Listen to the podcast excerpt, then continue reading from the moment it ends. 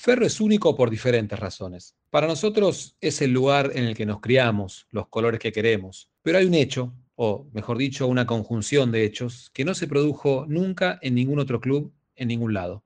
Ferro forjó un proyecto de institución abierta, popular, formadora, que llegó a tener casi 50.000 socios y al mismo tiempo fue campeón de todos los deportes, de todos, de fútbol, de básquet, de vóley, de handball, de natación, de atletismo, de tenis, tenis de mesa, paleta, ajedrez. Está en Google, fíjense. Pongan Ferro campeón de todo y van a encontrar una doble página de gráfico que lo dice. Nunca ninguna institución deportiva consiguió tantos éxitos en estos dos niveles al mismo tiempo. Eso fuimos, eso somos, el mejor club del mundo. Suena el silbato de un tren. Una historia llega a destino. Pablo Aviad, Clanma, Manuel Gómez Franco. Bajan al andén recuerdos de los años mozos y de los otros. Estación Caballito. Bienvenidos.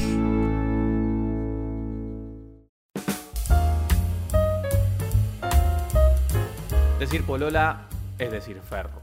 Para algunos, un recuerdo entrañable, para muchos el mejor profesor que tuvieron las vacaciones alegres.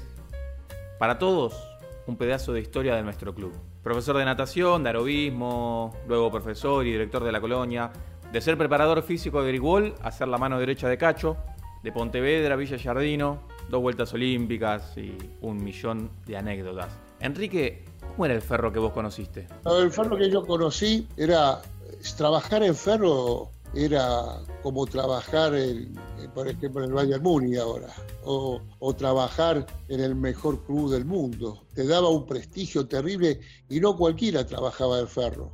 Escúchame, vos ibas a cualquier lado y decías que eras profe de ferrocarril oeste y te miraban de otra manera.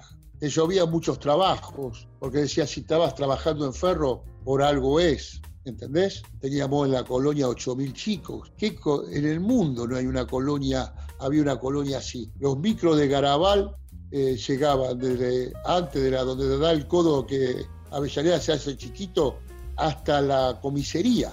Y la gente para ir al turno tarde hacía dos, tres días de cola para lograr el turno tarde. Era infernal, era infernal. Pero ¿qué era lo que tenía Ferro de diferente de los demás clubes, porque clubes en Buenos Aires había, hay muchos con campo de deporte, con una oferta atractiva. ¿Qué era lo que Ferro hacía distinto de los demás? Eh, ¿Sabes lo que tenía Ferro? Que capaz que yo estaba sentado, era un profe, en ese momento nadie me conocía, y venía Leiden, el presidente del club, y se sentaba conmigo y me decía, ¿qué tal los chicos? Pero hablaba con fundamento. Yo sabía que me estaba hablando de mi grupo. Eso era un mimo para un profe, era una familia, ¿viste? Cuando te dice una familia. Yo, por ejemplo, en los momentos libres me quedaba en ferro. La colonia, las famosas vacaciones alegres, comenzaban por esos años a convertirse en un clásico. Y la colonia, la gente le gustaba y los chicos la pasaban bien. Vos me decís una característica, no te puedo decir, son muchas cosas. Vos fíjate, cuando lo vinieron a Cacho sacarle al Hércules, a mí me dijeron, tenés que estar el día sábado con tus chicos y fuimos a Pontevedra, una cosa desolada. Me dieron un machete y me dijeron, esta, esta hectárea es tuya, la tenés que dejar limpia. Y para los pibes era una diversión. Y a Pontevedra lo hicimos a los machetazos todos los profes con, con la gente. Eso era una magia terrible. En Ferro se hacía de todo. A Fantucci Leiden le decía, quiero un elefante, y Fantucci le decía, ¿de qué tamaño lo querés? No había imposible. Algo increíble podría ser encontrarte con un fan tripulando un avión camino a Holanda. Pero vos lo dijiste, no había imposibles. ¿Cómo fue eso? Y por eso soy millonario en eso. Sí, en un avión voy a, dar un curso a Holanda. Y que subo al avión y se escucha el profesor Enrique Polola, por favor, a la cabina. Uy, dije, ¿qué pasa? Entonces entro a la cabina, estaban los dos pilotos acá, digo, sí, soy Enrique Polola, y de acá el navegante me dice, vos sos el culpable de hacerme pasar la mejor niñez y de vivir ahí en Ferro los mejores momentos. Y me abrazó el pibe y, y ¿sabés que me llevó arriba? De donde duermen ellos, bueno, tomamos champán. Digo, vos tenés que navegar el avión, a ver si llegamos a Holanda. ¿eh? No, ¿sabés cómo llegué a Holanda? Pero bajé contento. Creo que hacía 3 grados bajo cero y yo, yo estaba en camisa. No, pero digo, mira, Ferro. Ferro también acá, le digo. Yo creo que ya hay un reconocimiento para lo que Ferro significa en general y para lo que significó en particular en esos años, para la sociedad, para la clase media, para, para un montón de gente. ¿Vos cómo lo ves? Se va a hablar con el tiempo, o se está hablando de lo que se vivió. Esos 8.000 pibes, toda la gente que hacía gimnasia, eh, toda esa gente que vivió tiempos lindos, no, se sigue divulgando de boca a boca. Una cosa, mira, éramos únicos en el mundo, y te voy a decir esto, dividíamos el club en seis equipos, cada equipo era 800 personas mayores, y jugábamos a la Olimpiada, y hacían la búsqueda del tesoro. Vos imaginate que ahora 800 personas un día domingo estén 800 por un lado, otro por otro, y jugábamos todo, por ejemplo, al truco, a todos los juegos, gente que no se conocía entre ellas. ¿Cómo, cómo no vas a querer a un club que vos vas y te, te, hace hacer amigo eso? Eso es espectacular, las Olimpiadas que teníamos. Y Quique, ¿cuándo pasás a ser parte de los cuerpos técnicos del deporte profesional? Por un milagro, porque llega Grigol con Aymar solo, los dos. Entonces pide, pide dos profesores.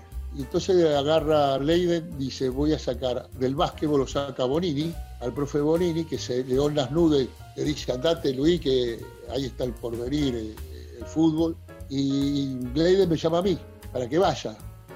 No debe haber muchos casos, Quique, de clubes en el mundo, creo, que hayan podido conciliar también la cuestión social y ser un polo de atracción para la formación deportiva de toda una generación en una ciudad y a la vez haber tenido equipos como el que contás de Márcico o mismo el de Cortijo en, en básquet o en claro. las dos cosas a la vez.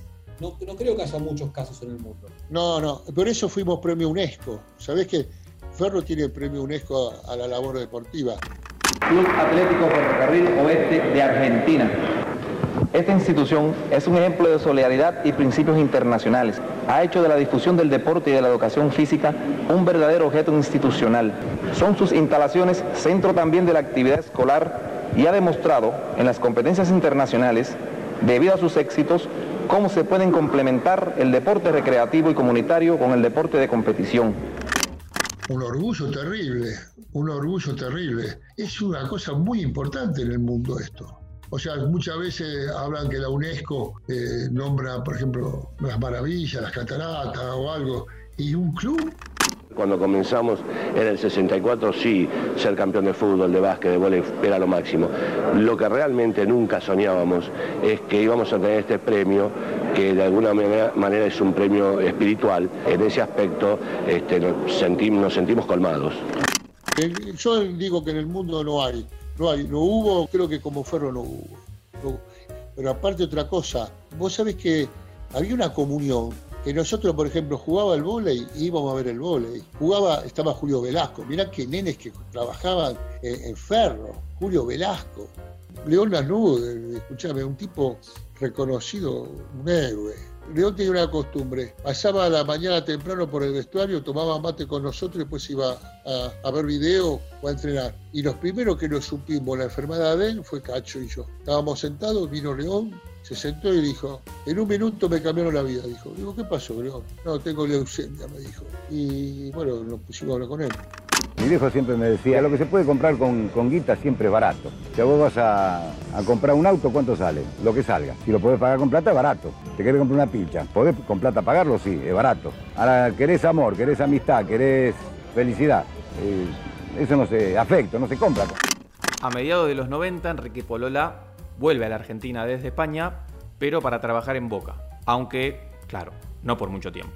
Volví de España un 28 de diciembre entonces me nombraron director de, de, todo Boca, de director de profes, de todo el fútbol amateur. Cacho era la dupla Garré-Sacardi. Entonces me dice, Cacho, venite con nosotros. Digo, no, pero ya firmé, ¿viste? Y, y, bueno, estuve un año y cuando tengo que renovar, le digo, no, me vuelvo a Ferro, me vuelvo a Ferro.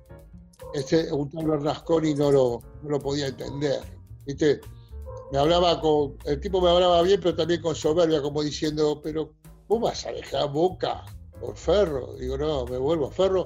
Eh, mira, de todos los cuerpos técnicos que estuve, fue el mejor de todos. Los años, que eso que pasé con Garrey y Sacardi y después con Cacho solo, fueron los, mejores años de mi vida como profe. Trabajábamos terriblemente y nos reíamos tanto. Cacho era muy especial. Era, yo siempre dije que fue el Julio Sosa del fútbol, ¿no? La pinta de él, tenía una pinta terrible y era muy, muy gracioso, Cacho. Tenía, tenía una forma de ser que muy querible, muy querible. Entonces, cuando murió Cacho ya no soy el mismo yo. Yo antes, no, la verdad que no soy el mismo. Me preguntaron a mí, ¿y a vos qué te gustaría? Y a mí, ustedes ya saben, a mí el último deseo de, de mi vida sería salir campeón con Ferro. Cuando llegaste jugaba muy bien ese equipo. Te cuento, te cuento. Nosotros tuvimos una, hicimos una campaña bárbara. Nosotros tuvimos un problema cuando vino Lanús. Mirá cómo será que hicimos buena campaña, que nos vino a buscar Lanús y nos juntamos los, los cuatro, porque estaba Varicio, de entrenador de arquero, y Garré dijo, nos vamos a Lanús. Nosotros, te voy a dar una idea, yo capaz que ganaba, creo que ganaba 6 mil pesos, y Lanús me ofrecía 18 mil. Y, así al resto del cuerpo técnico cada vez más. Y Cacho, los miramos, te lo hicimos una reunión los cuatro y le dijimos a Garré, mira, nosotros nos quedamos en ferro, no nos vamos a ir de ferro faltando, creo que faltaban seis, seis fechas no, no nos vamos a ir. Vamos a presentar la renuncia a Corso y nos vamos, pero no vamos ni a Lanús ni nos quedamos en Ferro, pero no hacemos esto. Y eso lo dijo Cacho, lo, dije, lo dijo Varicio y yo también. Y Oscar me dijo, bueno, me voy solo. Y se fue con el profe La Rubia. Entonces Corso dijo, no, por la, por la lealtad de ustedes, se quedan ustedes tres y vamos a traer a Palito Brandoni. ¿Y cómo quedó la relación con Garré después de eso? Los traté de unir a los dos. Y un día nos juntamos en la, pizzería que está en la esquina de. ¿Viste donde tiene el kiosco Cacho? Los junté a los dos. Cacho fue. Y yo dije, bueno, si fue Cacho, yo le dije, muchachos, díganse todas las cosas que se tienen que decir y listo, vamos a seguir. Y Cacho lo, lo dejó bien, eh, Garré habló muy bien, eh, le pidió disculpas, todo bien. Eh, Oscar es un muy buen tipo. Y Cacho lo miró y le dijo, la amistad es como la sopa, cuando se enfría no sirve más se levantó y ya fue cacho. Me, quería morir yo. Y lo miré a Garré y dije, ¿qué querés que haga, Mago? Una lástima porque los dos se querían mucho. Tantos años amigos, todo. Pero el día que se fue a la NU, Cacho no se lo perdonó. ¿Cómo ves a Ferro? Después de tantos años y tanta agua que corrió bajo el puente. Yo me gustaría a las autoridades de Ferro decirle que vuelvan a los orígenes, ¿viste? Con, ojo, siempre con uniendo lo moderno, ¿no? Pero que vuelvan a, eso. Yo creo que el uniforme de Ferro era la sonrisa, era parte del uniforme la sonrisa. Está bueno eso. Qué lindo, Quique, muy lindo eso.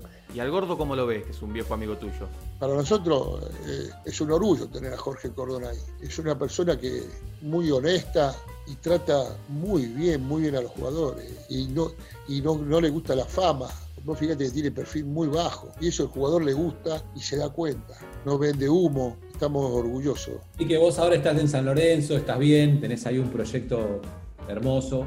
Pero ¿qué pasa si mañana viene el gordo y te dice, necesito un preparador físico para el equipo? Sí, voy. voy, voy. Pero ojo, con respeto a... Tiene buenos profes, Jorge. No creo que necesite de mí. Pero yo me, hubiera gustado terminar mi carrera, porque a donde voy, voy a dar charla a algún lado y siempre sale Ferro, ¿viste? en todos lados. Y Santilli, cuando fuimos a River, cuando, con el Grigol, Santilli, él me hablaba de Ferro, yo quiero ser como Ferro, dijo Santilli. ¿Y qué, cuál fue la, cuándo fue la última vez que estuviste en el club? Y cuando le hicieron el monumento a Cacho, no pude entrar. No pude ¿Por qué, Enrique? Ah, ¿qué, pasa? Que tengo tanto, me, me, emociono. No, me, me, vestí todo para ir, ¿viste? Y cuando llegué ahí a, a la puerta, no pude entrar, no, puedo, tengo tantos recuerdos. Y, no está Cacho, me mató, me, volví para mi casa. Sé que alguna vez voy a ir, ¿viste? no estoy preparado. Los jugadores, de, los seniors me llaman todos los lunes para ir a comer un asado. Me parece que voy a ir un día cuando no haya nadie, primero voy a ir solo, que nadie se dé cuenta. Me, da ganas de ir, me da ganas de ir, ¿eh? pero ese día fui un cobarde. Lloré como un tonto dentro del coche. Ahora que pasa un poco todo, un día nos encontramos ahí en la puerta de Avellaneda 1240 y entramos juntos, eh, Enrique, y tomamos un café por ahí adentro. Bueno, Claudio, te lo agradezco. Te lo agradezco, no, este, te lo agradezco mucho. No, no pasa, no sé si no, no lo puedo explicar, ¿viste? Pero te, te voy a llamar ese día. Te voy a llamar. ¿eh? Y te lo agradezco. Es tu casa esa. Mm. Sí, en mi casa, mi casa. No, voy a volver. Ya, ustedes me están incitando. Voy a volver, ya se lo dije a mi mujer, a mis hijas también. Mis hijas fueron a la colonia, todo. Conocí el amor de mi vida, que es mi mujer ahí. Voy a volver, yo, yo estoy compensado. Voy a ir solo primero. Primero voy a estar una, dos horas, tres horas ahí, lo que me lleve. Me voy a sentar en un lugar y voy a estar con mis recuerdos, con todo. Y después lo voy a llamar a Claudio y vamos a entrar otra vez.